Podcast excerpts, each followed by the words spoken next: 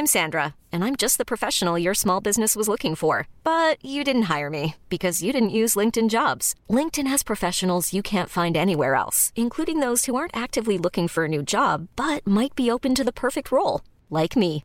In a given month, over 70% of LinkedIn users don't visit other leading job sites. So if you're not looking on LinkedIn, you'll miss out on great candidates like Sandra. Start hiring professionals like a professional. Post your free job on linkedin.com/achieve today.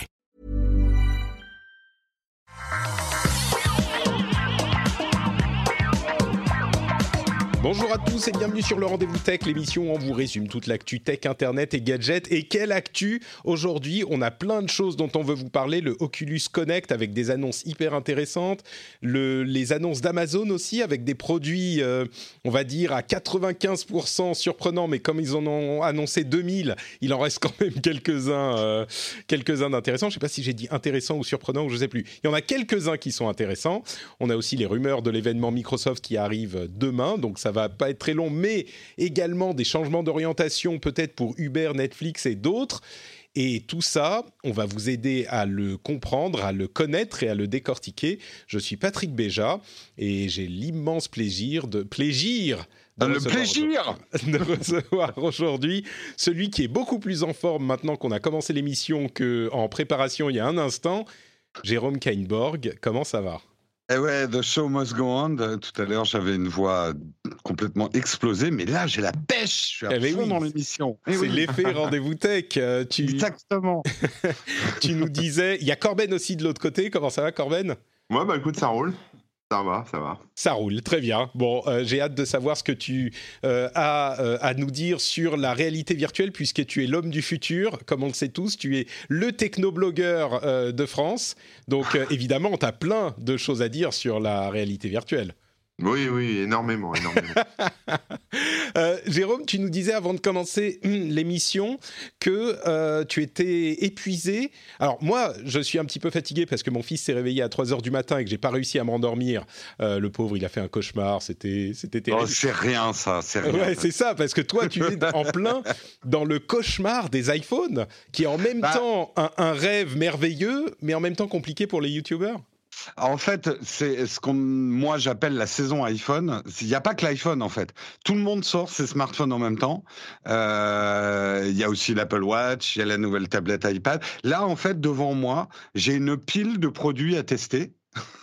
Dont le Galaxy sont- Fold, d'ailleurs, tu nous en diras un petit Et peu le plus tout à Galaxy. Fold, je vous en dirai un mot. Il y a le OnePlus 7T. Enfin bref. Ouais, t'as du Si- boulot. Il y a du boulot, quoi. Il y a du boulot. Et puis derrière, tu as ta communauté qui dit à quand, à quand la vidéo sur ça? À quand la vidéo sur ça? À quand À quand? À quand? Donc je vais tourner toutes mes vidéos à quand. voilà. Mais, mais en même temps, donc c'est énormément de boulot et tu disais que ça fait euh, la, la majorité, enfin peut-être pas la majorité, mais une immense partie de tes vues sur une période très courte en plus. Alors, en, globalement, la saison entre les annonces iPhone et Noël, euh, on va dire qu'on fait la moitié des vues, même plus, de l'année euh, sur cette période-là sur une chaîne YouTube euh, qui teste des produits tech. Euh, ça doit pas être la même chose, je sais pas, quand tu fais de l'humour. Mais donc, c'est des grosses saisons pour nous.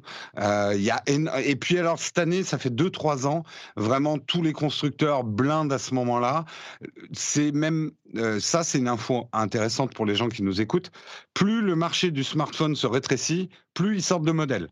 Euh, Il y, a, il y a une espèce, non mais on sent presque une angoisse des constructeurs en ce moment. C'est peut-être pour cibler un peu plus. Toutes, ou- les, ouais, toutes les petites parts de marché possibles et imaginables, et ils sortent des modèles mais tout le temps quoi. Euh, là, on va avoir les pixels qui vont arriver. Enfin, ça n'arrête pas quoi. Il y a une sortie quasiment tous les jours, et même pour me rendre à des présentations, on est obligé de refuser. Je ne vais pas pouvoir tester tous les smartphones, c'est impossible. En tout cas, sur ma chaîne YouTube, notre manière de faire des vidéos, moi, je peux pas tourner une vidéo par jour quoi. C'est, Ouais. pas notre.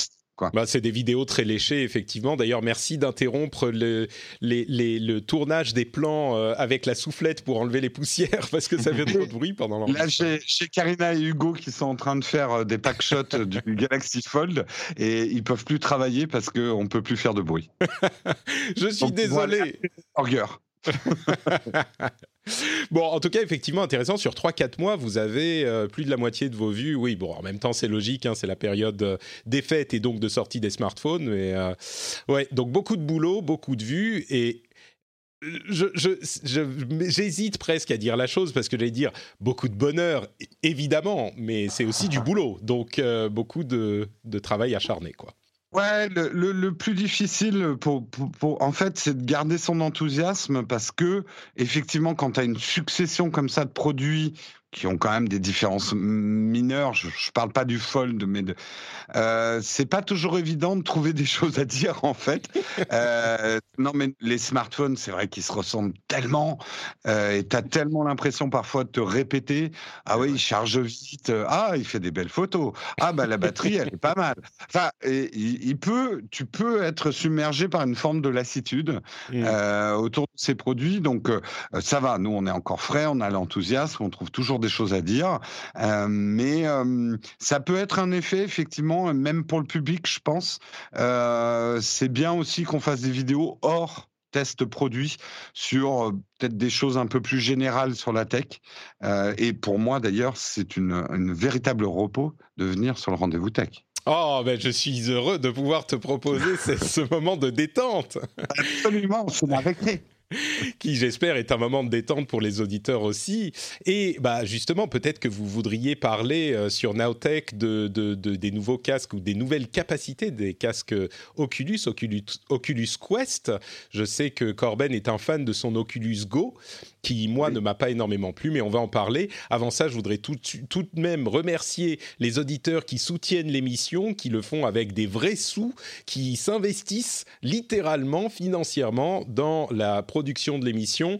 Aujourd'hui, spécifiquement, j'aimerais dire un grand, grand, grand merci à Miguel Coimbra, Aliénor Wayne, Sam Kirsti, euh, pardon, Kir, Kiris, Kiritsoglu, pardon, c'est un, un nom peut-être... euh.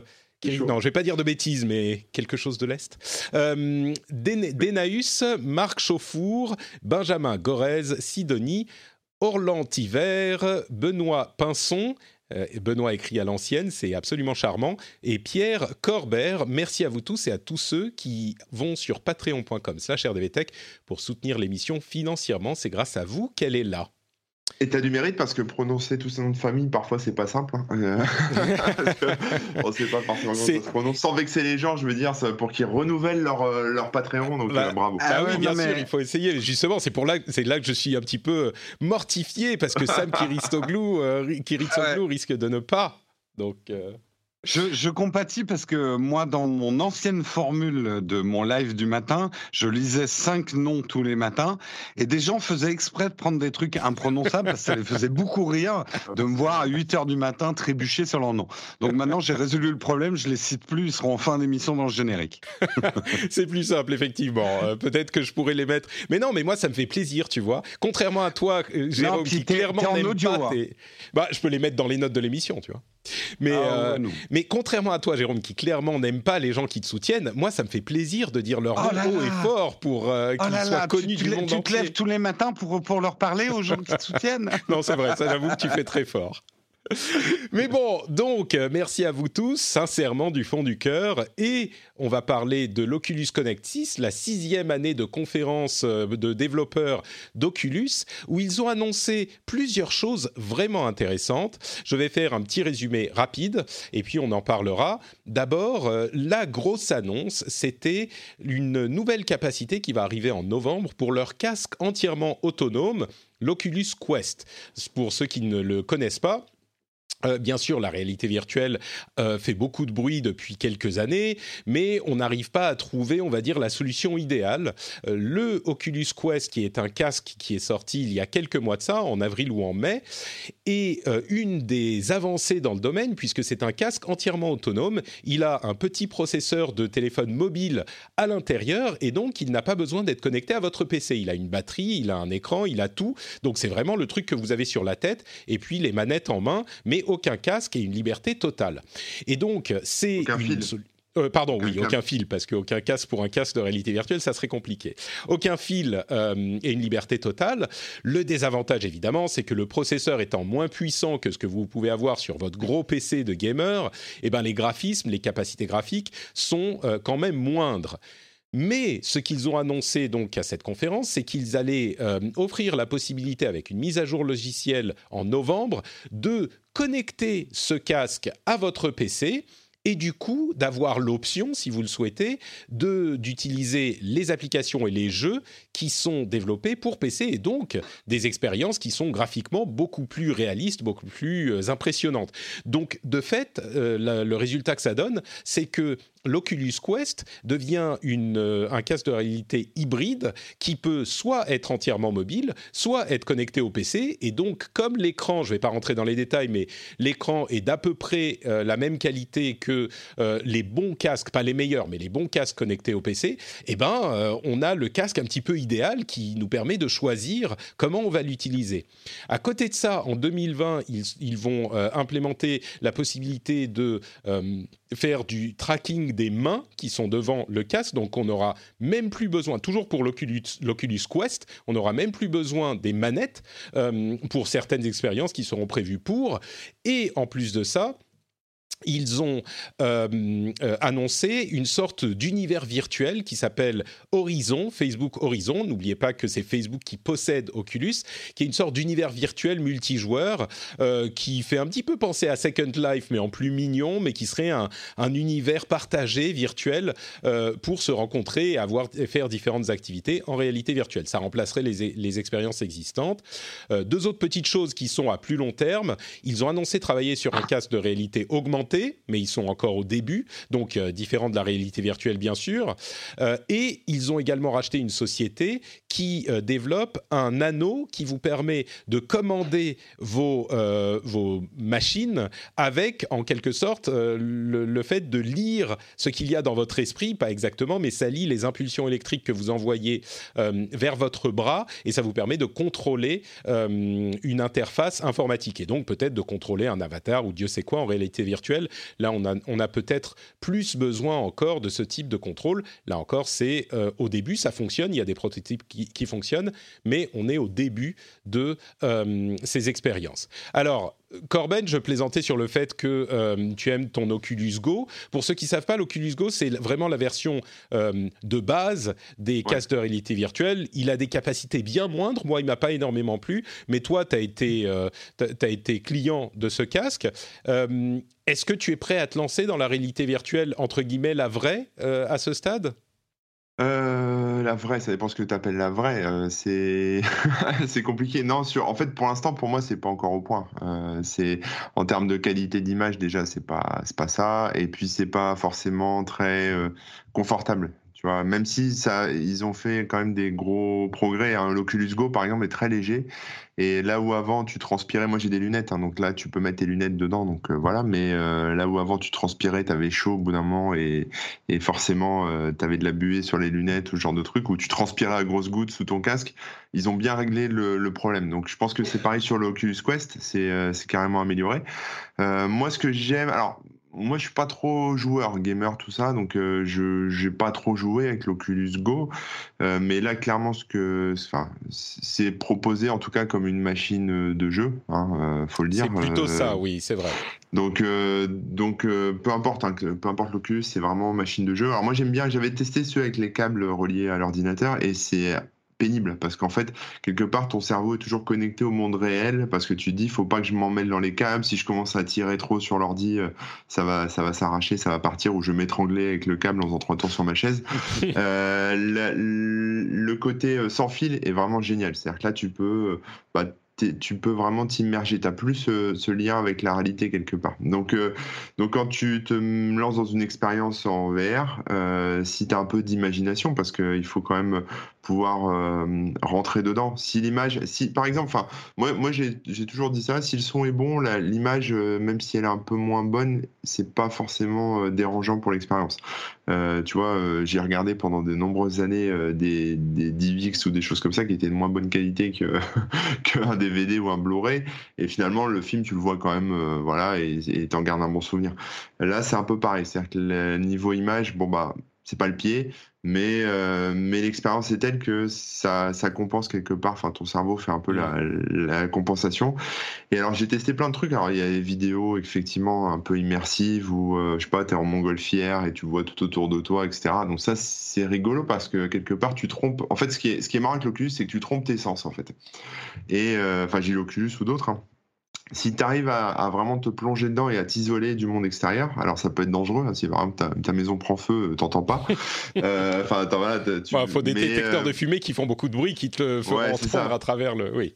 Mais si tu mets un casque quelque part qui t'isole un peu du monde et t'es es vraiment sur une autre planète, quoi. C'est ça qui. Enfin, moi en tout cas, j'ai ah, beaucoup d'imagination, donc ça m'isole, ça m'isole beaucoup. Et en même temps, ça me fait peur parce que je suis coupé du monde quand je l'utilise, et en même temps, j'apprécie beaucoup parce que je suis à fond dans l'expérience, tu vois. C'est-à-dire que euh, les jeux vidéo, bon, j'en ai pas vraiment beaucoup testé, mais euh, mais t'as l'impression d'y être. Et pareil, j'ai testé des trucs. Alors, réseau social, j'en ai testé, euh, testé quelques quelques uns. J'ai testé quelques réseaux sociaux comme ça.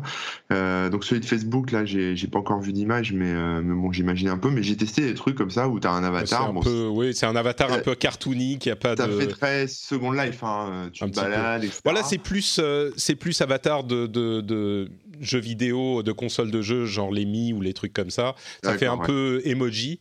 Mais, mais du coup, là, en fait, euh, le, ce que je.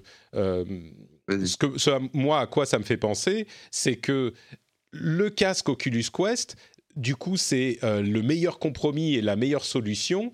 Mais je me rends compte en te parlant, et on verra que d'autres personnes l'ont dit également, mais c'est pas forcément un truc qui toi t'excite parce que t'es pas déjà à la base intéressé par ce genre de truc et en particulier par les jeux quoi. Non, voilà, moi le, je pense que même pour les gamers, ça va être un peu déceptif. Enfin voilà, c'est c'est une bonne expérience. Tu peux faire plein de trucs en fait. Je pense que c'est aussi bien pour les développeurs, etc. Tu tu c'est une nouvelle expérience. C'est un truc qu'on ne mmh. connaît pas. Mais euh, ce que je disais, c'est que par exemple quand tu mets le casque et que es immergé dans le truc, euh, tu tu sens, enfin, t'es vraiment euh, comme tu sais, t'as as, l'orientation des sons, etc. Donc tu, tu sais euh, quand t'entends un bruit, il est à droite, il est à gauche, il est derrière toi, etc. Et quelque part, ça participe aussi à l'immersion. Et, euh, et, si vous voulez vous immerger dans un jeu ou dans une autre réalité, c'est vraiment, c'est vraiment ça en fait. C'est bien foutu. Alors il y a toujours ce, cette image qui est pas forcément euh, très nette, sur, toujours un peu flou sur les bords et c'est mmh. pas, c'est pas parfait. Mais après, ils ont plein de contraintes techniques, hein, forcément. Mais mais c'est une nouvelle expérience. C'est tester. Alors, bah évidemment, une fois que tu as testé ça, tu as fait un peu le tour. Tu vois, moi, je le, je l'utilise plus. Euh, enfin, je l'utilise pas tous les jours. Quoi. J'ai joué beaucoup avec euh, pour une semaine. Euh, maintenant, je le lance une fois de temps en temps quand j'ai envie de tester un truc, mais mais je me plonge pas tous les jours dedans. Quoi. Et ouais, t'as vite fait le tour. C'est un petit peu l'impression que que ça donne à beaucoup de gens. Moi, j'avoue que j'ai commandé du coup un Oculus Quest parce que j'hésitais. Je voulais pas être limité par les expériences uniquement entre guillemets mobiles de l'Oculus Quest. Maintenant qu'on va pouvoir le brancher au PC, c'est un petit peu plus séduisant euh, mais ce que tu dis me fait penser à un truc qu'a dit. Alors j'ai euh, fait un sondage avec les patriotes et je leur ai demandé euh, quel niveau d'enthousiasme ils avaient pour la technologie de réalité virtuelle. Et j'ai été surpris de voir que euh, parmi les cinq réponses que j'ai données, celle qui a eu le plus de euh, choix, celle qui a été choisie le plus souvent, c'est je crois qu'on commence à arriver au début des choses intéressantes. Il y a presque la moitié mm. des auditeurs qui ont dit on commence à y arriver peut-être avec cette possibilité d'avoir un casque vraiment autonome qui a l'option de se connecter, qui à terme pourra être euh, contrôlé par les mains. et le truc, c'est que la réponse la plus populaire suivante, c'est non, c'est un, gadget. Si ça donne quelque chose, ça sera dans très longtemps. Presque un tiers des, euh, gens qui ont répondu ont dit ça. Mais il y a un truc qui m'a marqué, il y a plusieurs choses, mais euh, Arthur a dit une chose qui était intéressante. Il dit La VR me fascine. C'est l'aboutissement ultime du concept d'immersion vidéoludique. Alors, il parle de mm. jeux vidéo, mais il y a quelque chose là-dedans, parce que tu dis Ah oui, on se transporte, machin. Il y a même si que ça fonctionne ou pas, qu'on soit, qu'on le laisse de côté au bout d'une semaine, comme tu l'as fait, il y a quand même ce fantasme de se, se téléporter dans un monde virtuel.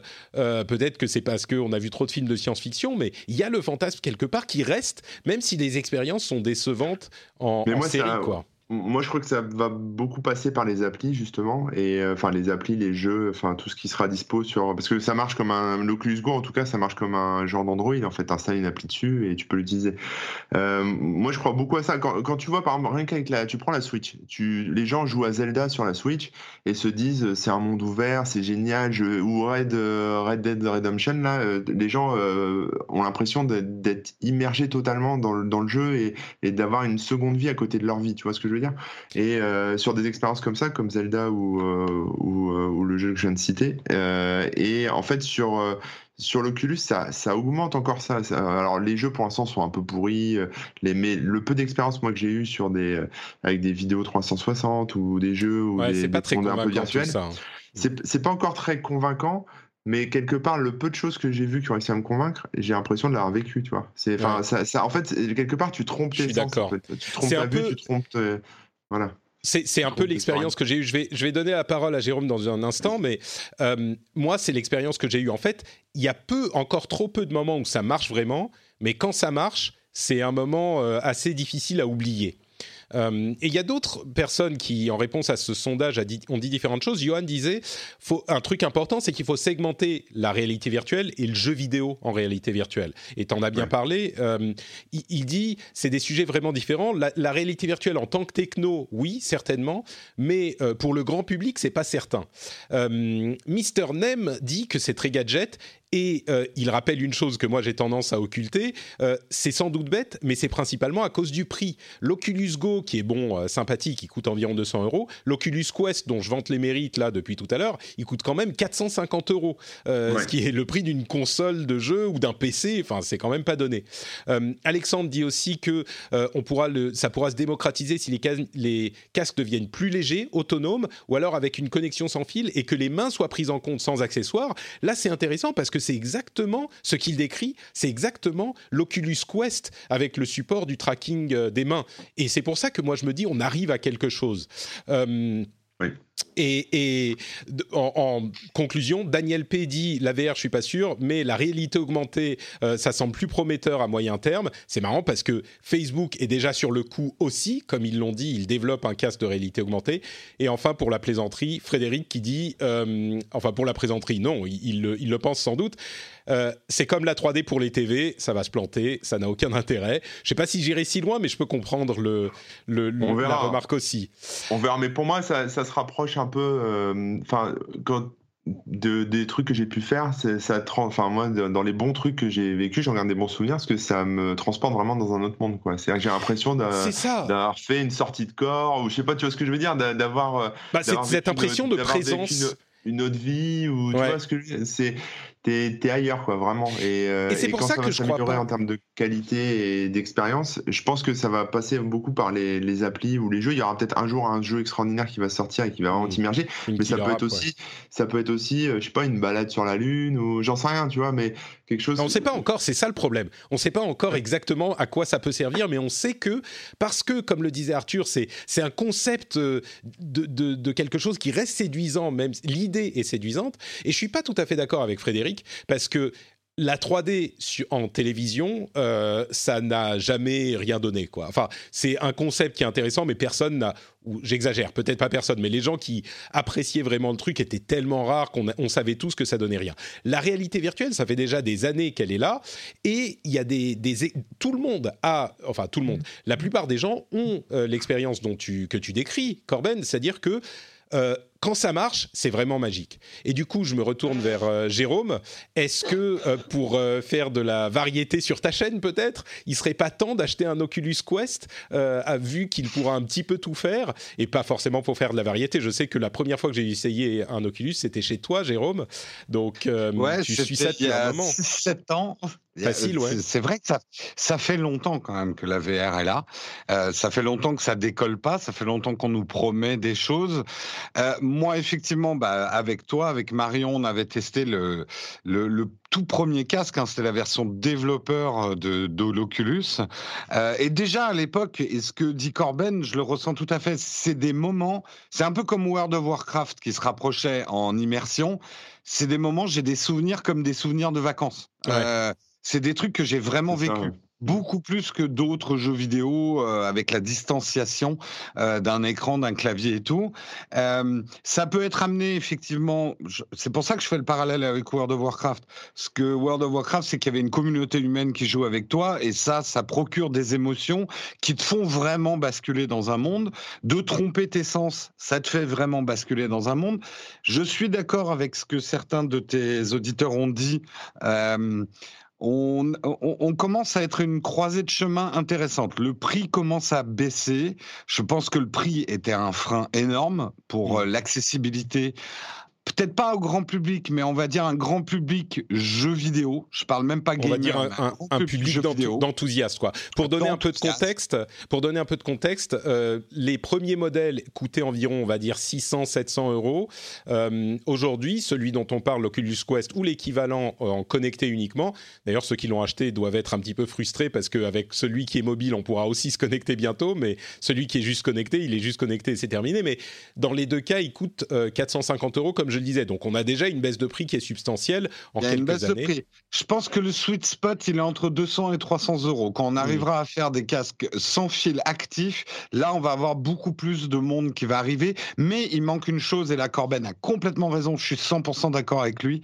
Il manque un, jeu ou une app ou une expérience euh, rapide, parce que ça c'est important, comme le dit Corben, c'est tellement immersif que le monde autour on l'oublie. Or, la plupart des gens n'habitent pas seuls. Donc, euh, pour que ça sorte, on va dire, de l'ornière des célibataires qui peuvent jouer euh, des heures et des heures avec un casque sur la tête, il faut que l'expérience soit relativement courte, mmh. qu'elle et, que ça soit. Non, alors tu joues, tout le monde a un casque sur la tête et tu joues ensemble.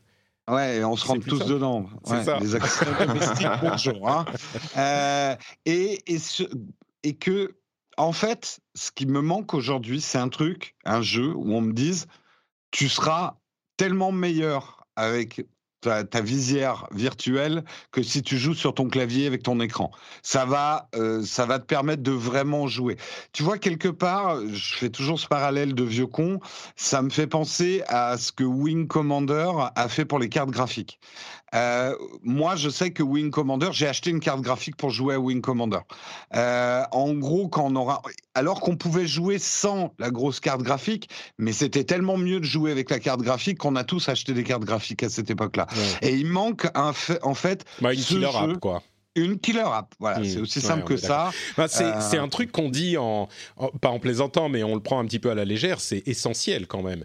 Et je ne suis pas certain que Facebook Horizon qu'on a évoqué un petit peu parce que on parle d'utilisation grand public que tout le monde puisse utiliser en même temps, c'est ça quoi, c'est une sorte de monde virtuel mais je sais pas si... un réseau social virtuel, ça va être sale tout de suite. Il y a qu'à voir ce que les gens font déjà avec un clavier et un écran. Ça va déraper dans tous les sens. il faudra un World of Warcraft ou un, truc comme ça. Il faut en plus, euh, euh, Second Life était un parallèle intéressant parce que euh, Second Life était euh, bouleversant à l'époque, mais en fait, il n'y avait pas de but. Donc, on s'emmerdait vite. Mm. Et c'est un peu ce que je ressens dans la réalité virtuelle actuelle. On s'embête vite, passer le wow effect. Donc, un World of Warcraft en réalité virtuelle, on a un vrai but. Et au bout d'un moment, on oublie euh, finalement qu'il faut la réalité virtuelle pour jouer. Et la ludicité du truc, l'intérêt du truc prend le pas. Là, ça réussira. Ouais, mais c'est marrant parce que la situation actuelle, et puis on va avancer, mais la situation actuelle, comme on l'a décrit, est plutôt négative, je trouve. On n'arrête pas de dire ah oui, c'est pas encore prêt, c'est trop cher, c'est machin. Mm. Mais je reviens systématiquement au commentaire d'Arthur qui dit c'est l'aboutissement d'un concept d'immersion, c'est l'aboutissement ultime d'un concept. Et ça, c'est un truc qu'on n'a pas souvent dans les technologies, euh, les nouvelles technologies qu'on essaye de nous vendre avec du marketing un petit peu. Là, ce c'est pas une question de marketing. Il y a quelque chose au bout. Est-ce qu'on réussira à l'atteindre ou pas? Je sais pas, mais il y a quelque chose au bout. Donc c'est pour ça, je crois que euh, les, les les enthousiastes ou les observateurs extérieurs ont un regard peut-être un petit peu différent sur la réalité virtuelle qu'on peut l'avoir sur d'autres types de technologies. Euh, de toute façon, pour, pour sortir un peu de la, de la tech, je pense que de toute façon, il y a un instinct humain qu'on ne pourra pas combattre. Depuis qu'il y a un homme préhistorique qui s'est aperçu qu'un grain de raisin écrasé qui avait fermenté, ça lui faisait tourner la tête, on va toujours chercher des moyens d'échapper à notre réalité. Hein, on a inventé tout un tas de drogues avant, euh, avant ça, et que donc quelque part, c'est une envie irrépressible. Ça fait partie de, de, de, la dualité de l'être humain. De euh, s'échapper, quoi. Ben, pour appréhender le réel, il faut euh, partir dans des mondes imaginaires. Euh, et on a envie d'une expérience de plus en plus euh, immersive dans ces mondes imaginaires. Et je rebondis sur la phrase que je viens de dire, parce que c'est hyper intéressant. On le disait hier avec Marion dans notre live du matin. Marion, la première fois qu'elle a pris le casque Oculus, son premier réflexe, ça a été d'essayer de regarder ses mains. Et ses mains, elle les voyait pas. Et ce qu'ils ont présenté, euh, le support du hand tracking, ça peut paraître con, mais le fait de voir ses mains devant soi, quand vous faites de la plongée sous-marine pour la première fois, généralement, le premier truc qu'on regarde, c'est ses mains dans l'eau. Parce que tu, tu as besoin d'appréhender ce nouveau monde. Et l'appréhension, les mains. C'est-à-dire que la vision ne suffit pas, les oreilles ne suffisent pas pour qu'on prenne vraiment ce, ce, monde en compte.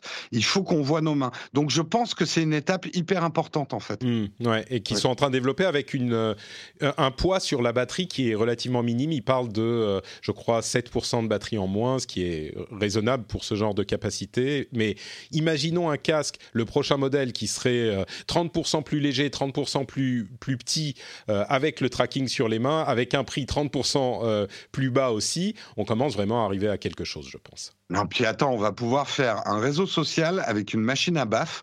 On pourra filer des baffes les uns aux autres. Et ça, ça, ça c'est le genre de killer app qui cartonnerait. oui, c'est possible, c'est possible. Mais c'est vrai que même avec tous ces, toutes ces avancées sur le matériel, la machine à baf, elle n'est pas encore là. Donc euh, la killer app, on en a encore besoin. Bon, euh, parlons d'un autre sujet bien terre à terre, celui d'Amazon et de ses annonces de produits. Alors, il y a eu toute une flopée quand je plaisantais en disant qu'il y a eu 1000 euh, produits annoncés, c'était à peine une euh, exagération.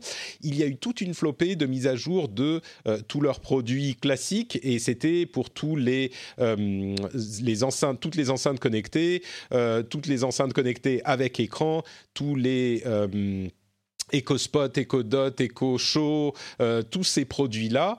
Je ne vais pas rentrer dans les détails de chacun parce qu'il y en a vraiment eu des, des, je sais pas, peut-être 20 produits différents dans cette catégorie. Il y a un nouveau four qui est pas juste micro-ondes, mais qui est aussi un vrai four. Il y a euh, une toute petite enceinte avec une, euh, une horloge euh, dessus affichée en, en grosse LED, qui est pas bête parce que généralement, ce qu'on demande, la première chose qu'on demande à l'assistant, c'est la l'heure. il y a plein de petites choses comme ça. mais ce qui m'ont marqué, c'est surtout deux produits qui sont euh, en, avant-première, on va dire. Euh, ils sont en, produit, en, production limitée, il faut s'inscrire pour les avoir. C'est les Eco Frames, donc des lunettes qui sont des lunettes qu'on peut mettre à notre vue, mais qui ont une sorte de réalité augmentée euh, qui fait qui, qui, est une réalité augmentée avec le son, c'est-à-dire qu'on a un assistant virtuel dans les lunettes et euh, il peut nous donner des informations bah, comme le fait euh, l'assistant classique, euh, mais dans les lunettes. Et je crois que c'est Bose qui fait un truc un petit peu équivalent déjà, mais là c'est avec Amazon et donc Alexa. Il y a aussi le Echo Loop, qui est une bague. Alors là, ça va vraiment très loin. On est vraiment dans le concept, encore plus qu'avec les lunettes. C'est une bague qui a un petit micro et un petit haut-parleur pour vraiment, c'est juste pour donner, poser des questions et donner des réponses et avoir des réponses. On peut prendre un coup de fil à la limite, mais faut mettre la bague sur l'oreille. Bon, pourquoi pas hein, C'est un petit peu étrange, mais c'est une expérience intéressante. Et ça, c'est vraiment euh, des expériences. C'est ce que fait Amazon depuis longtemps, c'est qu'ils essayent plein de choses différentes. Quand ça marche, euh, quand ça marche pas, bah, ils arrêtent. Quand ça marche, ils développent. Et c'est comme ça, d'ailleurs, c'est de là qu'est venue euh, toute la catégorie des enceintes connectées. C'est Amazon qui avait sorti euh, 10 produits différents. L'un d'entre eux a marché et ils y sont allés à fond. Et c'est pour ça qu'on a ce marché des enceintes connectées aujourd'hui. D'autres choses qu'ils ont annoncé, les Echo Buds, donc les, petites, euh, les petits écouteurs sans fil à 130 euros, 130 dollars plutôt aux États-Unis. Donc ça, c'est un petit peu la catégorie qu'a créé Apple avec les avec les AirPods que tout le monde, dans lesquels tout le monde s'engouffre aujourd'hui. Il y a même des rumeurs sur l'annonce de Microsoft, la conférence de Microsoft de demain. Euh, Sidewalk, qui est un réseau euh, sans fil euh, large bande, donc à qui a une très longue portée, qui, pour lequel le premier produit c'est un collier, ou pas un collier, mais un tag pour les chiens, euh, pour savoir où ils sont, pour pas les perdre. Là encore, on a différentes technologies concurrentes. Là, c'est celle d'Amazon qui sont en train de développer. Puis bon, il y a un Echo Smart Plug qui est à 25 dollars. Euh, c'est oui ah non c'est 15 dollars le smart le smart plug euh, qui est en fait une prise sur laquelle on va brancher c'est une prise qui offre une autre prise euh, et qui, a là encore un micro et un petit haut-parleur, simplement pour pouvoir mettre Alexa absolument partout dans sa maison si on le souhaite. Euh, voilà, c'est les quelques-uns que j'ai retenus. Entre les Echo Frames, les lunettes, la bague Echo Loop, euh, les Echo Buds, le Sidewalk, etc. Il y a des choses intéressantes, c'est un petit peu loufoque. Du coup, je vais commencer par Jérôme pour ce coup-ci. Est-ce qu'il y a des choses qui te paraissent prometteuses ou euh, c'est quand même un petit ah peu bah, Écoute, euh, en tout cas, Halloween cette année, j'ai ma panoplie d'inspecteurs gadget, il n'y a pas de problème, avec euh, ma, ma, bague pour parler, la portée à l'oreille, mes lunettes qui vont... Euh, écoute... Ton Apple Watch aussi, qui L'Apple Watch, voilà. non, il y a des choses intéressantes. après, il y a ce côté, comme tu dis, allez, on jette au mur, on voit ce qui colle qui est un peu désart disons qu'ils ne savent pas trop où aller. moi, ça m'a donné une impression de euh, bon, qu'est-ce qu'on fait, les gars? Euh, Bezos nous a dit de balancer des nouveaux trucs. Ouais, bah on a ça, une bague connectée. Bah on va bien voir si ça tient, quoi. En gros, on sent pas un engagement et des décisions euh, sur les technos à développer. Euh, donc je ne sais pas comment les consommateurs vont réagir. C'est une manière, par contre, de montrer qu'Amazon va fort sur le hardware et que euh, après, il faut jamais oublier que s'ils balancent tout ça, c'est pour qu'on achète plus de trucs chez eux. Hein. En, en, fait, s'ils pouvaient, je pense qu'ils nous donneraient tout ça gratuitement. non, mais honnêtement, si la loi permettait de nous donner autant de produits, ils le feraient parce que ça va générer des ventes chez eux en fait. Ce qu'ils veulent, ils pourraient les vendre à un euro. Hein. C'est, je, je suis pas sûr. Tu sais, là, c'est devenu une vraie catégorie euh, les les produits éco et l'assistant Alexa. Mais je suis euh. pas, je suis pas persuadé que Bezos. Euh, alors, il veut pas perdre de l'argent, mais je, je suis pas hmm. persuadé qu'il cherche à faire de la marge sur ces produits-là. Quand on voit, disons qu'ils les vendent à prix coûtant, quoi. Effectivement, c'est pour ensuite nous amener dans leur système. c'est un écosystème. Et c'est ça qui peut être inquiétant quand même aussi, hein, ne, négligeons pas. J'ai pas, hum, disons que là pour le coup, tu, passes une bague au doigt avec Amazon. Euh, c'est un peu une corde au cou aussi. Euh, bon, en même temps, c'est la grande bataille des standards. Euh, quel va être notre assistant personnel Quels sont les devices qui vont nous nous y attacher honnêtement, il y avait tellement de produits que j'ai pas grand chose à dire parce que c'est parce qu'ils n'ont pas des fonctions de ouf. Enfin, la bague. Ouais. Bon, c'est intéressant pour le pour le concept, mais ouais, Corben, euh, toi, non, bah, pour, pour moi, euh, ouais, non, enfin, le hardware en lui-même euh, m'a pas plus convaincu, mais en fait, ce que, enfin, là où je suis d'accord avec Jérôme, c'est que pour moi, c'est juste des, c'est juste renforcer Alexa, en fait, c'est ils, ils, mettent ils mettent à dispo une galaxie d'outils qui permettent d'accéder à Alexa et donc, euh, comme tu disais, vendre plus de produits ou d'avoir les services d'Alexa. Mais comme ils se tirent la bourre avec Google Home et puis, euh, et puis peut-être même Siri, je suis pas sûr, mais bon, voilà. Euh, ils veulent assassiner les autres, enfin assassiner. Ils veulent étouffer les autres en proposant, en shootant, je sais pas combien de produits de déclinaison. Mais tout ça derrière, c'est juste Alexa. Et Alexa, bah, c'est sûr que... il le décline. Mais une fois que tu as les lunettes, tu vas pas acheter la bague. Enfin, tu vois ce que je veux dire C'est euh, non, mais il te propose. Euh, non, mais en fait, il te propose des solutions pour mettre. Vous avez raison, c'est Alexa au final. Non, mais et donc c'est leur faire. Mais il te propose des solutions pour les mettre partout. Tu as en fait, une prise de ça, libre quelque part. et. Ah, s'ils avaient pu faire un suppo, ils l'auraient fait. Hein. Que ils, ils veulent que tout le monde adopte Alexa. Enfin, c'est- en tout cas, c'est comme ça que je le comprends. Et donc, ils, ils produisent du hardware pour que ça s'adapte à tous les besoins de tous les gens. Quoi. Enfin, c'est dans ça, dans c'est tout ce qu'ils ont ouais. sorti, à un moment, tu as forcément un besoin qui va coller avec un des gadgets. Quoi. Donc, euh, euh, et tout ça, c'est juste pour rattacher le monde entier avec Alexa, je pense. Enfin, c'est marrant parce qu'on. On, voit les autres qui sont euh, en train de sortir des, des produits hyper euh, manucurés. Alors là, on va faire une enceinte, euh, et puis on a deux enceintes, attention, et puis un truc avec un écran du côté de, Google. Et pendant ce temps, tu as Amazon qui arrive avec, c'est le débarquement, quoi. Il y a toutes les, les armes possibles qui balancent sur la table en, en un an ou deux ans, et c'est un c'est tellement déséquilibré comme combat et en plus les prix sont plus Bah, abordables. en fait, c'est une c'est déferlante. hein. impressionnant. ouais. Ils te refont euh, tous les objets du quotidien, Mais- mais, avec l'option Alexa dedans. Ouais. Y, il y a un parallèle à faire, je ne sais pas si vous avez vu, mais par exemple, pour avoir un, un home mini de Life is full of awesome what ifs, and some not so much, like unexpected medical costs. That's why United Healthcare provides Health Protector Guard fixed indemnity insurance plans to supplement your primary plan and help manage out of pocket costs. Learn more at uh1.com. Hiring for your small business? If you're not looking for professionals on LinkedIn, you're looking in the wrong place. That's like looking for your car keys in a fish tank. LinkedIn helps you hire professionals you can't find anywhere else, even those who aren't actively searching for a new job but might be open to the perfect role. In a given month, over 70% of LinkedIn users don't even visit other leading job sites. So start looking in the right place. With LinkedIn, you can hire professionals like a professional. Post your free job on linkedin.com/achieve slash achieve today. Google, en fait, là, pour le coup, on te les donne. Il y a une rumeur selon quoi tous les abonnés YouTube vont recevoir un Home Mini. Euh, c'est la même chose côté Google. Euh. C'est l'implantation. Après, j'ai une question à vous poser à tous les deux. Est-ce que euh, vous avez déjà passé une commande vocalement? Est-ce que vous avez déjà Non. acheté quelque chose Non, vocalement non, moi j'ai pas tous ces trucs-là, Non. donc non. Non, Moi mais il y non a que moi non Mais plus. je pourrais, Mais- hein, mais je pourrais. hein. Oui, mais mais il n'y a pas ensuite il n'y a pas que euh, passer une commande. Moi, je pense que le c'est plus euh, l'écosystème en général qui euh, te, te te garde captif. Et ensuite, oui, tu iras un petit peu sur Amazon également, mais c'est c'est t'as raison quand tu parles de Google également qui essaye de les de, de, de s'implanter dans toutes les maisons aussi.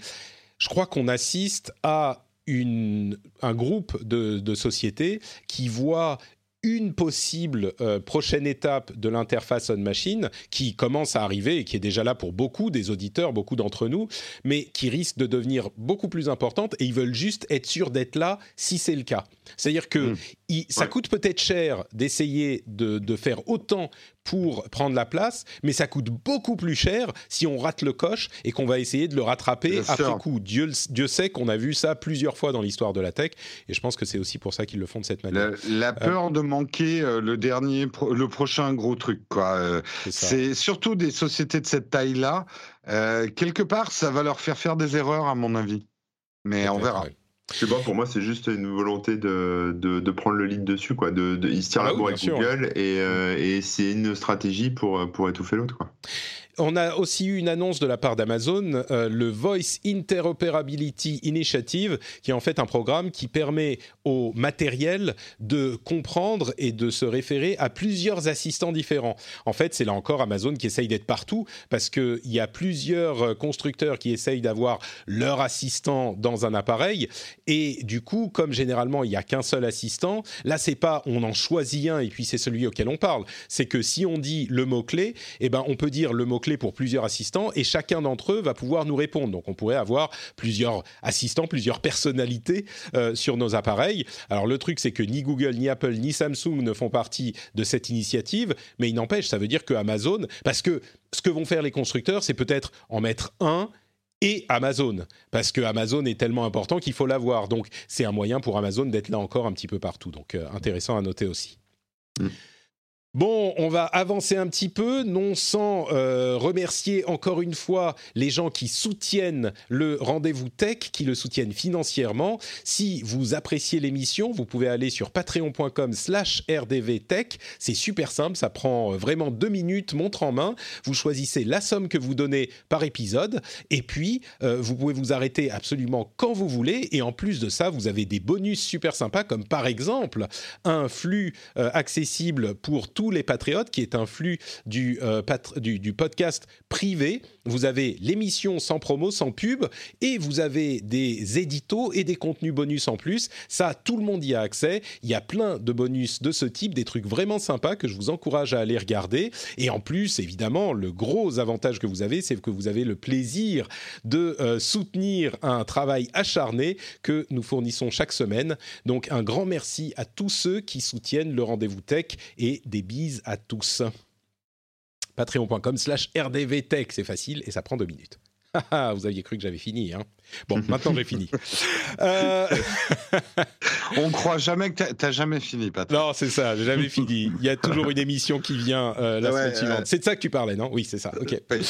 Euh, Microsoft événement demain. Alors, euh, la plupart d'entre vous, quand vous écouterez l'émission, vous saurez déjà de quoi il s'agit, donc on va pas, pas y passer trop de temps non plus. Mais qu'est-ce qu'il devrait annoncer? Une nouvelle Surface Pro donc la tablette euh, qui fait tourner Windows avec un port USB-C notamment, deux nouveaux Surface Laptop euh, qui sont là des vrais euh, ordinateurs portables, un 13 pouces, un 15 pouces. Le 15 pouces aurait un processeur AMD parce qu'il aurait un processeur avec un coprocesseur graphique puissant pour faire tourner des jeux, ça devient intéressant. Mais là c'est un vrai laptop, c'est un vrai ordinateur, c'est pas une tablette.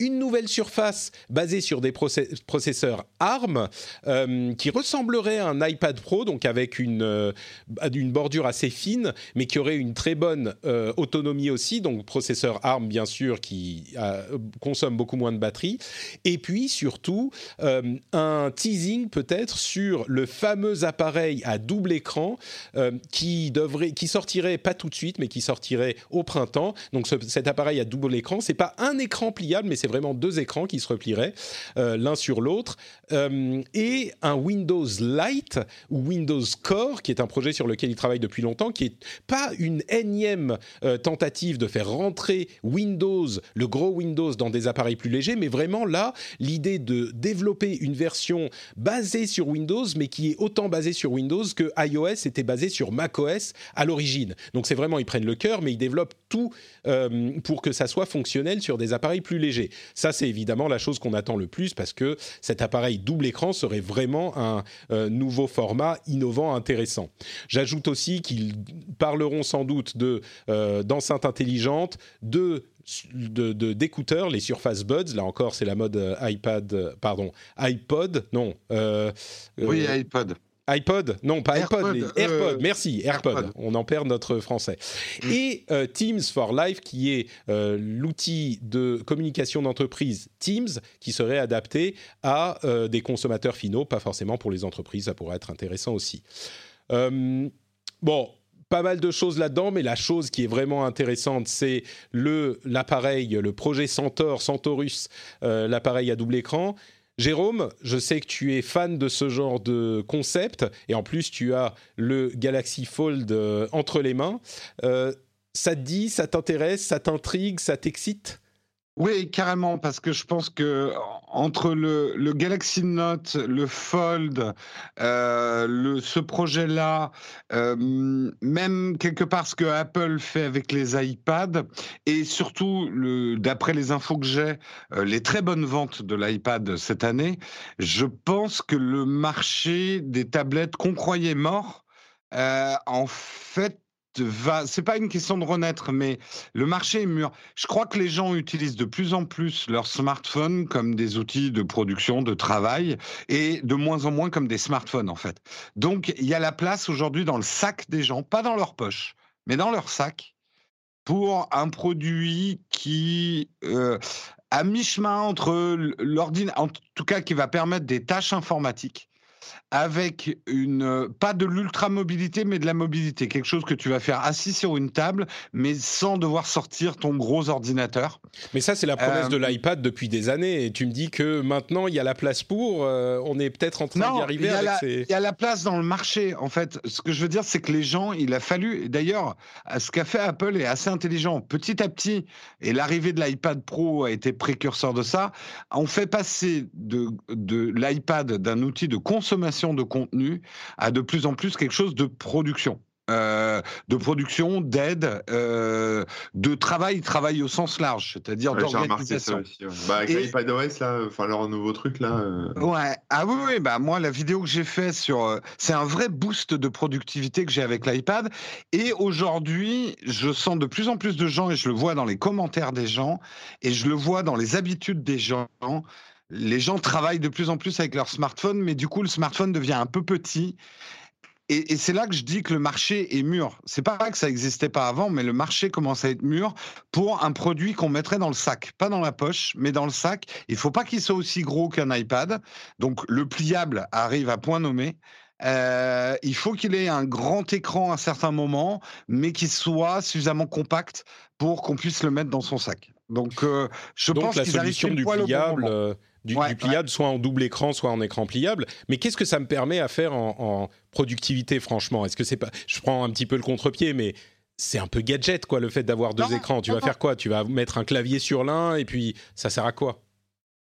Pas du tout. Regarde, euh, dans, surtout avec des jobs où on bouge beaucoup, etc. Il y a des moments, imagine, tu es en train de déjeuner seul, tu vas pas sortir ton ordinateur ou même ta grande tablette avec ton clavier, mais tu as peut-être besoin de prendre des notes, d'annoter des trucs. C'est là où, par exemple, le, Galaxy Note était assez génial pour la productivité parce que ça devient un calepin. En fait, je reprends mon exemple. Euh, dans la vie, dans productivité, à l'époque où on avait du papier et des crayons, on utilisait des cahiers, on utilisait aussi des calepins. Et aujourd'hui, il y a la place pour un calepin. Donc le calepin peut être ton smartphone, mais un bon calepin, il faut que ça soit un peu plus grand qu'un smartphone. Tu vois ce que je veux dire? C'est-à-dire que c'est pas parce que tu utilises des cahiers que tu n'utilises pas des calepins. Non, je comprends, je comprends tout à fait. Je, oui, je, je, dirais que cette dose de skeuomorphisme ne me convainc pas forcément, mais euh, j'ai de l'autre côté Corben qui est quelqu'un de sérieux, qui travaille, qui a pas sérieux, moi, peut-être. une certaine éthique professionnelle, contrairement à d'autres sur cette émission. Euh, tu vas, tu vas me dire, Corben, soyons sérieux, c'est une blague cette histoire de. Bon, je, je, force un peu trop le trait pour mon. Pour mon de double euh, écran, tu veux dire Ouais, de double écran, quoi. C'est Ouais, le double écran, moi j'ai du mal à voir. Euh, ah, merci, Corben a raison, voilà, quelqu'un de. Augmenter, à part si augmenter ton risque de péter un écran de plus, quoi, parce que quand tu fais tomber ton téléphone, déjà t'as les boules, t'as les boules quand tu pètes un écran, là t'imagines t'en pètes deux ou un sur les deux, enfin bon, c'est la galère, quoi. Donc euh, non, non, bah après, je, rejoins Jérôme sur la partie, euh, euh, les, les tablettes par exemple commencent à devenir, enfin se rapprochent plus d'une utilisation d'ordinateur classique, donc on peut faire plus de choses et ça devient, ça commence à devenir intéressant pour les gens qui bossent. Et, euh, moi, je, même moi qui est toujours, qui est jamais de, enfin moi j'ai pas de tablette, hein, je n'en utilise pas.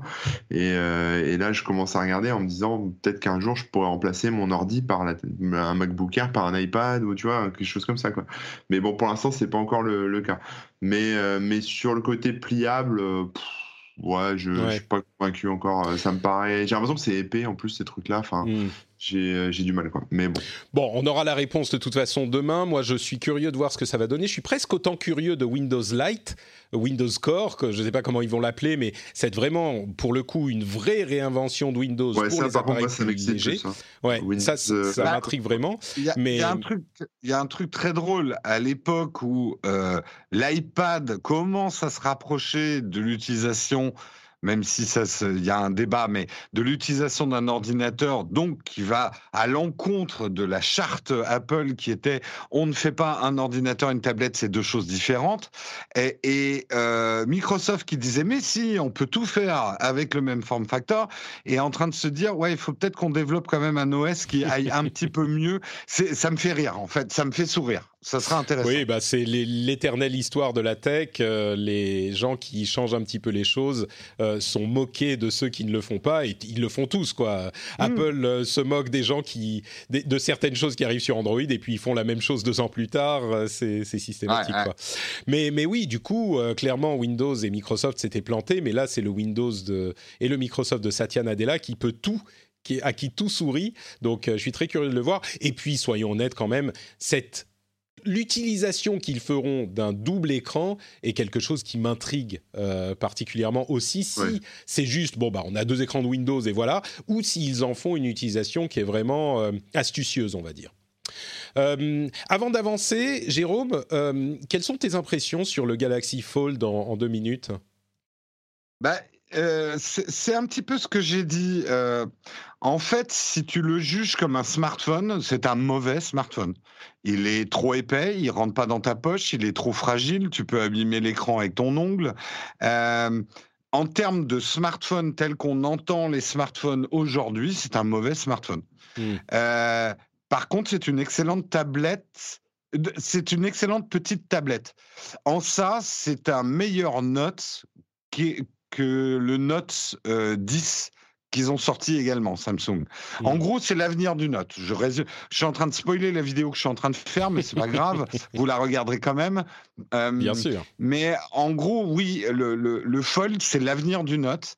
Il y a quelque chose qui était une niche autrefois, qui, je pense, est un grand marché euh, pour ce type de d'objets informatiques qui auront des fonctions smartphone, mais à la limite, on s'en fout. Euh, c'est pas ça qui est important. C'est vraiment des, des, outils euh, que tu mettras dans ton sac et qui te permettront euh, de la productivité à une main sans même avoir de table. Euh, comme en réunion et tout ça, pour prendre des notes, annoter des choses, corriger des documents. Un calepin. Je reviens sur cette histoire de calepin. C'est une bonne image, ouais. Et puis, mine de mm. rien, bon, j'ai été un petit peu moqueur sur le, le Centaurus, là, mais c'est vrai que l'essence même de ces produits, que ce soit le Fold ou le l'appareil Microsoft à venir, l'essence même du truc, c'est que c'est pliable. Donc, pour un encombrement moindre, on a un écran plus grand. Ou euh, mm. pour un écran, un, encombrement euh, équivalent, on a un écran encore plus grand. et ça, c'est forcément attrayant. C'est un concept. On revient à ah, l'idée de concept comme avec la réalité virtuelle. C'est un concept qui est séduisant pour tout le monde et intrinsèquement, je veux dire instinctivement, on comprend à quoi ça peut servir, quoi. Après, juste quand même, le Fold est un objet fascinant pour nous, testeurs tech, parce qu'on sent bien, euh, c'est un peu comme avoir le, premier iPhone entre les mains, euh, ou euh, le, premier iPod, etc. c'est un produit complètement fascinant, inutilisable, je pense, au quotidien, je veux être honnête.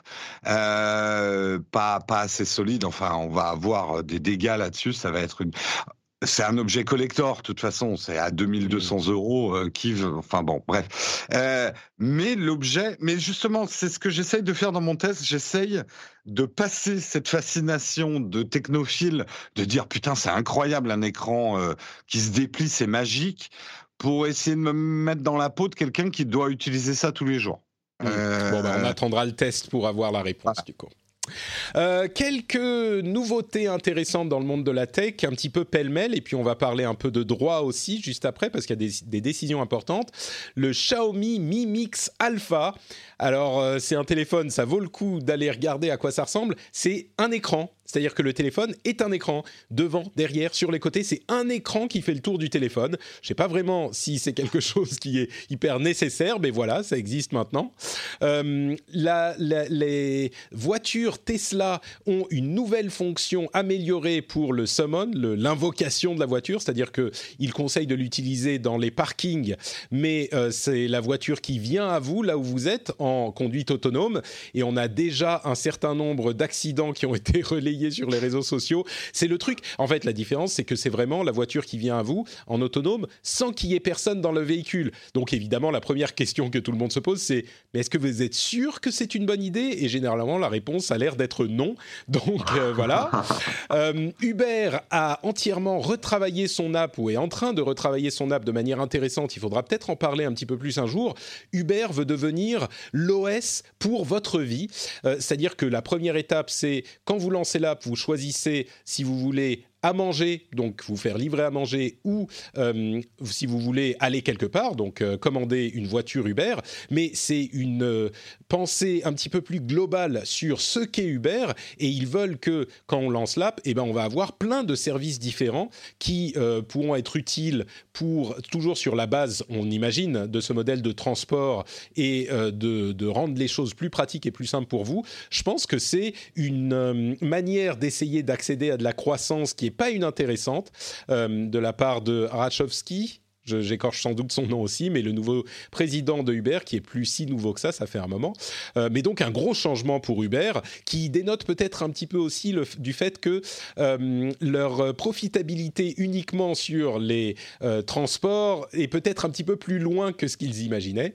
Et enfin Netflix, qui, qui fait une expérience en Inde en offrant pendant une courte durée la vision du premier épisode d'une série spécifiquement produite pour le marché indien, mais il aux gens qui ne sont pas abonnés à Netflix. Donc c'est peut-être là aussi une réponse intéressante à la concurrence qui vient, euh, qui devient de plus en plus importante sur les euh, offres de streaming de vidéos. Peut-être qu'une des idées, c'est d'offrir de manière limitée ou moins limitée, on ne sait pas, des euh, épisodes ou des séries phares aux gens qui ne sont pas abonnés de manière à les inciter pour s'abonner. Euh, ensuite, c'est une décision assez intéressante, je trouve. Parmi toutes ces choses, le téléphone qui fait tout le tour, les Tesla, Uber, Netflix, il y a des choses qui vous intéressent, messieurs? Euh, bah Tesla, moi j'aime bien. je trouve ça cool. Après, moi j'ai vu la déconnerie avec un mec qui avait mis un squelette dans la Tesla, puis donc la voiture elle roule toute seule et il disait qu'il était prêt pour Halloween. Mais euh, mais bon, ah ouais après euh, effectivement si tu te enfin si s'il peut y avoir des accidents quoi, c'est sûr. Mais mais bah, c'est ça le truc, c'est que les, les voitures autonomes, non bien sûr, mais c'est pas des accidents qui sont forcément, enfin a priori c'est pas dangereux dangereux, mais c'est des accidents où une voiture rentre dans une autre et puis ça les endommage. C'est vraiment la mm. première fois, pas la première fois, mais si pour une voiture euh, commerciale où on a la voiture qui se conduit toute seule sans même quelqu'un au volant. Alors ils disent bien, euh, vous êtes responsable pour votre voiture, machin, mais enfin, euh, moi je trouve que c'est plus irresponsable de proposer ça que parce que à moins que ça soit certifié prêt pour l'utilisation. Mais concrètement, on a l'air de voir que c'est pas forcément le cas. J'aurais pu faire une grosse manette comme Doug Brown dans Retour vers le futur. Voilà, c'est ça. Pour piloter la DeLorean. voilà, ça aurait été plus cool. Mais bon, ouais. Jérôme, un truc euh, qui t'a. Euh, ouais, moi je pense que c'est intéressant de voir l'évolution d'Uber. Effectivement, euh, comme tu dis, le CEO il est très discret. Ça nous change par rapport à l'ancien. et il fait des choses intéressantes. On, il a eu quand même du mal à remettre Uber, on va dire, dans le droit chemin. Euh, il n'y est pas encore arrivé, mais c'est intéressant parce qu'il y a, y a quelque chose à faire sur le la mobilité des gens, enfin leur vie.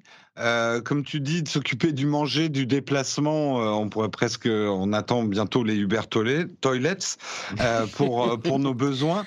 Il y a des situations où ça serait assez pratique, hein, ça vous. Ouais, Parfois, ouais, ouais. Bah, hey, t'imagines des, des toilettes autonomes qui viennent te rejoindre au moment où tu as besoin, où que tu sois, et qui t'offrent une privacy.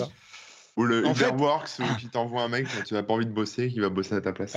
bah, en fait, ce qui, est, ce qui est très intéressant, c'est que si on ramène ça à tout ce qu'on a dit sur l'Oculus au début, d'un côté, tu as Facebook qui veut nous faire partir dans des mondes virtuels et échapper à la réalité, et tu as Uber qui veut s'occuper de toutes nos contingences, on va dire, de corps humain, de se déplacer d'un point A à un point B, de manger parce qu'il faut bien entre deux sessions de VR. Euh, c'est intéressant, c'est intéressant toutes ces évolutions effrayant aussi, mais intéressant. J'aime bien le terme de corps humain. Euh, mm. contrairement aux autres. Euh, Dara Khosro, Khosrowshahi. Voilà. Donc, euh, mes excuses, monsieur le président d'Uber. Un petit peu de droit, donc. Google a le droit de, d'afficher les résultats qui ont été interdits par le droit à l'oubli en France. Donc, il a le droit de les, de les afficher hors de l'Union européenne. C'était une demande de, de, des instances françaises spécifiquement que quand un résultat devait être caché sur Google France, il devait également être caché euh, sur Google dans tous les pays du monde et c'est une décision à laquelle Google ne voulait pas euh, accéder, ne voulait pas donner son accord. La Cour de justice de l'Union européenne, je crois que c'est oui, c'est cette instance qui a décidé qu'il n'avait pas à le faire et pour moi c'est vraiment la victoire de la raison parce que si on accepte ce genre de choses, ça veut dire que euh, n'importe quelle juridiction a euh, juridiction dans tous les pays. N'importe quelle juridiction de n'importe quel pays a juridiction dans tous les pays.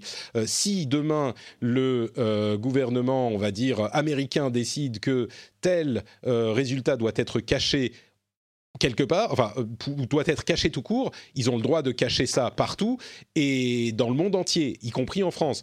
Il faut quand même une certaine limite à ce droit pour moi et donc la décision est raisonnable, euh, même si on est d'accord avec le droit à l'oubli. Ce que je peux comprendre, avait dire, j'étais pas tout à fait pour au départ, mais maintenant je, suis relativement convaincu euh, parce qu'il n'y a pas vraiment eu d'abus.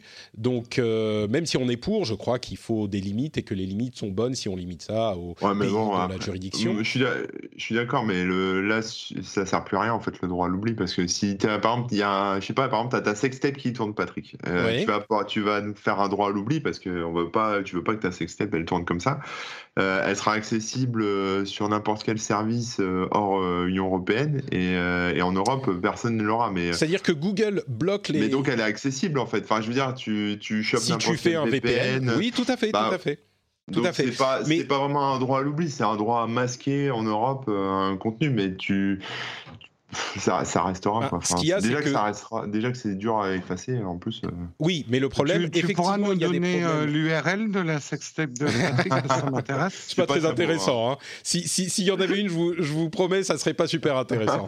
mais, euh, mais non, et, effectivement, tu as raison, Corben, mais l'alternative, d'une part, le droit à l'oubli, c'est pas pour ça. C'est pas pour les gens que des milliers de personnes vont rechercher et aller voir sur les autres Google ce qui est disponible. C'est pas pour eux que c'est fait le droit à l'oubli. Le droit à l'oubli, c'est fait pour une personne qui a fait une erreur ou qui a fait un truc euh, peu recommandable il y a 10 ans et euh, que que le jour où il cherche un boulot, on fait une recherche Google et c'est tout ce qu'on voit sur lui, alors qu'il a payé sa dette ou il a changé ou Dieu sait quoi. C'est pour les gens entre guillemets normaux. Et euh, si les, les, donc il y a une, une demande, on va dire raisonnable. Les gens qui vont faire une recherche sur la personne parce qu'ils cherchent un boulot ou quoi que ce soit, vont faire leur recherche sur Google France. Ils vont pas aller mettre leur VPN sur euh, Google euh, États-Unis et puis voir ce qui se passe. Bah, moi, moi, oui, je le ferai. Toi, oui, mais toi, t'es pas une personne normale.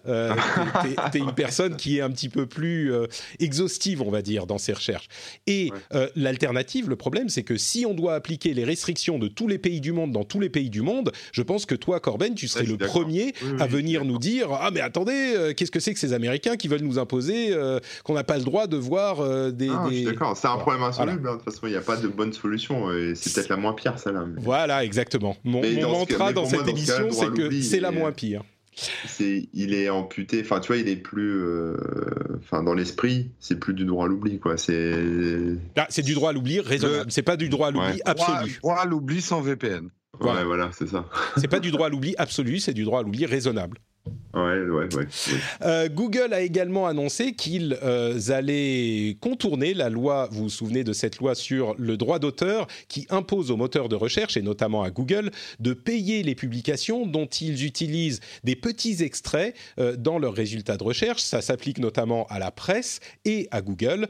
C'est-à-dire que quand vous avez le titre d'un article et un court extrait du début de l'article, l'argument était que souvent les lecteurs faisaient une recherche, voyaient ce court extrait et donc n'allaient pas vers l'article. Bien sûr, une partie d'entre eux allaient vers l'article qu'ils avaient trouvé grâce à Google, une autre partie peut-être n'y allait pas, mais les titres de presse se battent contre cette pratique depuis longtemps. Ils ont, eu gain de cause avec la loi du Parlement européen, de l'Union européenne sur le droit d'auteur. Google a annoncé, bah ok, euh, dans ce cas-là, ce qu'on pouvait tout à fait prédire et qui, moi, là encore, me semble parfaitement raisonnable.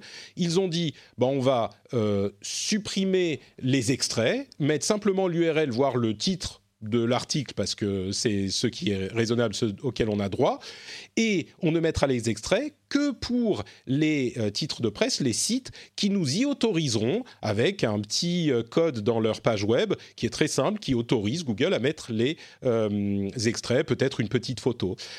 Levée de d'indignation des titres de presse et de la presse et du gouvernement dont on ne comprend toujours pas ce qu'il voudrait. Il voudrait que Google soit obligé de mettre tous ces éléments et donc obligé de payer. Évidemment, la solution de Google est raisonnable. Ils enlèvent ça, comme ça ils n'ont pas besoin de payer. Et si les titres de presse veulent donner l'autorisation, évidemment gratuite, eh ben ils le font. Et voilà, tout le monde est dans son droit et dans son rôle, je pense.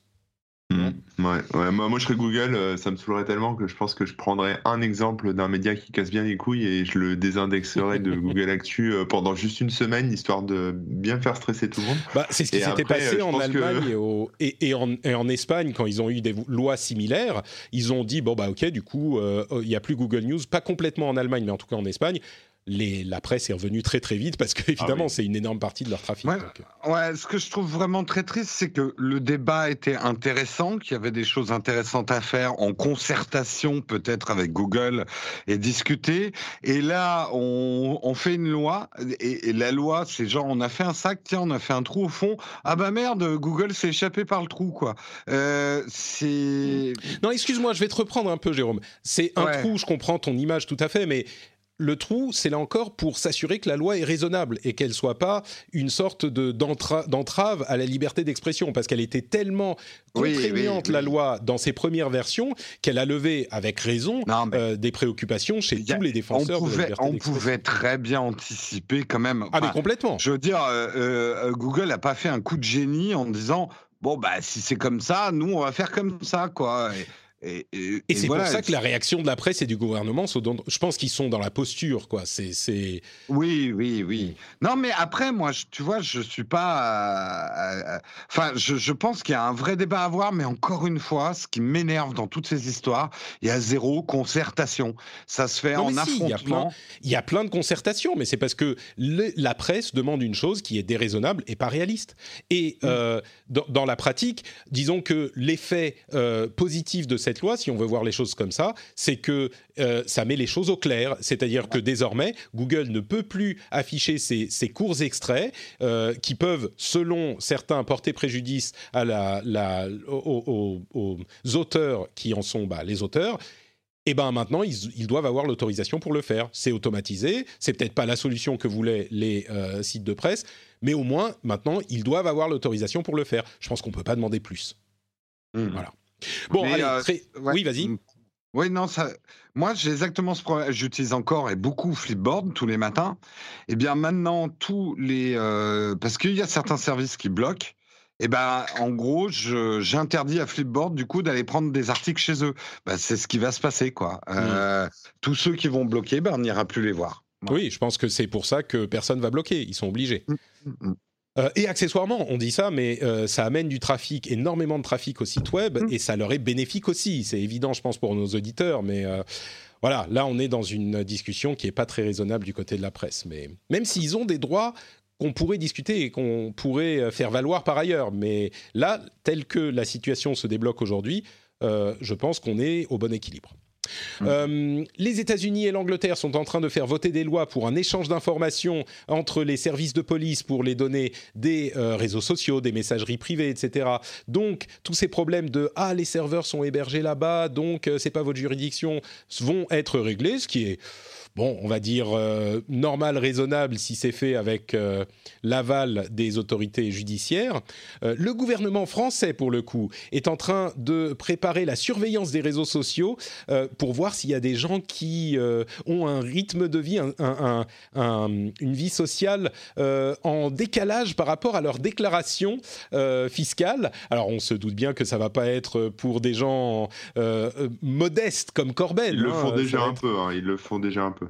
C'était déjà un petit peu le cas, mais là c'est formalisé. Euh, donc, euh, si vous avez acheté un yacht et que vous n'avez pas prévenu euh, les autorités de votre dernière rentrée d'argent, évitez d'en mettre les photos sur Instagram si vous voulez frauder. Moi, ce sera pas le cas parce que tu vois, on est quoi? On est le 2 et je suis déjà à découvert, donc c'est la merde. Envoyez-moi des bitcoins. Tu sais, tu sais, Corben, c'est pas forcément quand on est riche qu'on est à découvert. Hein. Quand on est pauvre, je veux dire qu'on est à découvert. Les riches peuvent être à découvert aussi. Donc, hmm. je suis peut-être un riche qui C'est possible. Et enfin, euh, si vous rêviez d'acheter un robot Boston Dynamics, vous savez les robots euh, hyper effrayants dont on voit les vidéos Ouais. tourner sur les réseaux, le chien bizarre qui peut Ouais, pas tomber, les machins. Eh ben ils les vendent maintenant. Bon, c'est dans des, c'est dans des euh, contextes très spécifiques pour des trucs de recherche ou ce genre de choses, mais vous pourrez peut-être voir euh, dans le parking euh, du coin un robot euh, effrayant se balader de chez Boston Dynamics. Ça Courir rentre derrière pour une le... Tesla. En fait, c'est ça, entre est- ça et les, Tex- les Tesla. Ouais, en fait, c'est plus un programme de leasing. hein, moi, c'est ce que j'ai compris. Il n'y a pas de prix. En fait, tu as un prix à la location. Pour Mhm. l'instant, il les, il les les loue en fait étapes, à oui. des grandes entreprises. Ouais. Ce que je voulais dire, c'est que c'est plus juste des vidéos démos de Voilà. recherche, c'est qu'ils vont être effectivement en circulation, même si c'est pas. euh, Bah, Corben, malgré ses millions, il va pas pouvoir aller en acheter un. C'est pour euh, des grandes entreprises qui font, qui ont Bon, des après, projets on peut très spécifiques. et puis on le fait tourner. Hein, euh. je veux dire, bon, après, pour idée. du cybersexe, je sais pas si c'est très pratique quand même ce genre de robot. Mais... Oui, je crois pas que ça soit le but non plus. Bon, et enfin, une dernière nouvelle euh, qui n'a rien à voir avec la tech, mais qui enthousiasme absolument tout le monde et qui devrait enthousiasmer tout le monde, c'est que Spider-Man est de retour dans le MCU. Euh, après un mois d'angoisse totale, ça y est, Marvel et Sony ont fait la paix. Donc euh, moi, je respire et j'espère que vous respirez avec moi. Bon, ça n'a rien à voir avec la tech, ça veut dire que cette émission a duré trop longtemps et je vais vous remercier de nous avoir écoutés. Mais avant ça, quand même, euh, je remercie mes deux co-animateurs d'avoir été avec moi. Euh, Jérôme, où est-ce qu'on peut te retrouver? Et ce fameux test du Galaxy Fold, c'est quand? Alors, tout ça, c'est sur la chaîne Nowtech. Mais là où vous pouvez me retrouver, c'est que j'ai une nouvelle émission le matin. C'est toujours à la même heure. C'est à peu près la même formule, mais on a un nouveau nom. On s'appelle Le Mug, le Mug Nowtech. Et c'est tous les matins entre 8h et 9h. l- Du lundi au jeudi sur la chaîne secondaire qui s'appelle Nowtech Live. Et le vendredi, on a un mug spécial avec le supplément brunch qui a lieu sur la chaîne principale, donc Nowtech. Et en plus, c'est disponible en podcast audio. Et Euh, c'est en- disponible en podcast audio. Je me mets en concurrence frontale avec Patrick. Euh, donc euh, voilà, votez pour moi. bah, si vous Et- voulez une heure de tech, et- une heure de review tech par jour, le mug Now Tech. Le mug Nowtech. Et en plus, notre chaîne principale vient de passer les 200 000 abonnés. Oh et c'est cool. Ça y est, bravo Mais dis-moi, ça va de plus en plus Bravo. vite, c'est fou. Ouais, Mais- c'était dimanche soir. euh, J'étais au lit et j'ai vu le compteur tourner. Ah, J'espère que tu me parleras encore quand tu auras un million d'abonnés. hein. Bah, tu, je ferais comme euh, les, les gros youtubeurs, je te ferais payer un selfie. Écoute, pour toi, je paierai n'importe quel prix, Jérôme. Non, en fait, c'est un petit chiffre pour, enfin, c'est un chiffre moyen, on va dire, pour YouTube, mais pour quelqu'un de mon âge, c'est bien. en direct Non, de mais- l'EHPAD. Ouais, non, vous êtes C'est- sympa, quoi. Non, non, mais il y a un peu, il y a un peu de ça quand même. Euh, C'est, aussi, c'est un média jeune YouTube, et puis c'est beaucoup euh, l'humour qu'on comprend pas nous les vieux. Donc euh, bravo, bien Ah, joué. ouais. C'est Ouais, la non, qualité, la Ça- qualité qui fait ça. En fait, un tout petit peu plus sérieusement, et c'est peut-être intéressant, c'est que euh, il y a toute une partie de YouTube qui devient très TF1, course à la vue, beaucoup d'abonnés, et c'est très bien. hein, il faut TF1, Euh, mais il y a une partie de YouTube qui euh, peut vivre euh, avec euh, des, émis- des émissions plus segmentantes euh, et des choses un petit peu plus niches. Euh, Il y a des business models possibles. Voilà, c'est le message d'espoir que je voulais donner. Euh, YouTube ne deviendra pas un grand TF1 des pranks et des coussins péteurs. Ouais. Nous croyons en toi, Jérôme. En même Voilà. temps, euh, l'humour coussin péteur, ça t'est pas complètement étranger non plus, donc je suis pas Oui, certain. d'ailleurs, j'ai une vidéo en préparation là-dessus. Ok. Corben, où est-ce qu'on te retrouve? Eh ben, moi, sur À le part blog, sur ton yacht. Alors sur le blog euh, corben.info, sur le yacht effectivement, mais euh, il n'y a pas la mer en Auvergne donc c'est un peu difficile. Et, euh, et sur, euh, bah, comme on parlait C'est de bon, t'as YouTube, je, vais- ça. je peux parler de WebOther peut-être. Ah, mais complètement. J'anime avec Rémi qui est le créateur du site Dans ton chat que vous connaissez sûrement. Et donc on fait, euh, on fait, enfin on essaye en tout cas de toutes les semaines de faire un live YouTube où on parle de, la tech aussi, mais avec un angle un peu vieux con euh, WebOther, quoi, un angle de dinosaure euh, du web. Et voilà. Et là cette semaine on enregistre jeudi midi. Donc là il a- c'est créé sur la chaîne YouTube WebOther. On a, on va recevoir quelqu'un de euh, de la Quadrature qui va nous parler de la Smart City au service de la police. Voilà. Très intéressant, sujet qu'on a couvert aussi euh, ces derniers temps dans l'émission. C'est une grosse problématique, donc euh, intéressant. Super. Merci Corben. Pour ma part, c'est Note Patrick sur Twitter, Facebook et Instagram. Vous pouvez retrouver cette émission sur frenchspin.fr si vous voulez venir commenter sur tous les sujets qu'on a couverts, commenter en bien ou en mal évidemment, on vous écoute avec attention. Et si vous voulez soutenir l'émission, vous le savez, patreon.com slash rdvtech, le lien est dans les notes de l'émission. Si vous appréciez l'émission, si vous êtes content de la voir quand elle apparaît dans votre euh, app de podcast, et eh ben peut-être pensez à soutenir pour euh, un petit café, une petite bière, ça nous ferait hyper plaisir et ça aide l'émission, ça fait que l'émission existe. Donc merci à vous tous, patreon.com slash rdvtech. On vous fait de grosses bises et on vous donne rendez-vous dans une semaine. Ciao à tous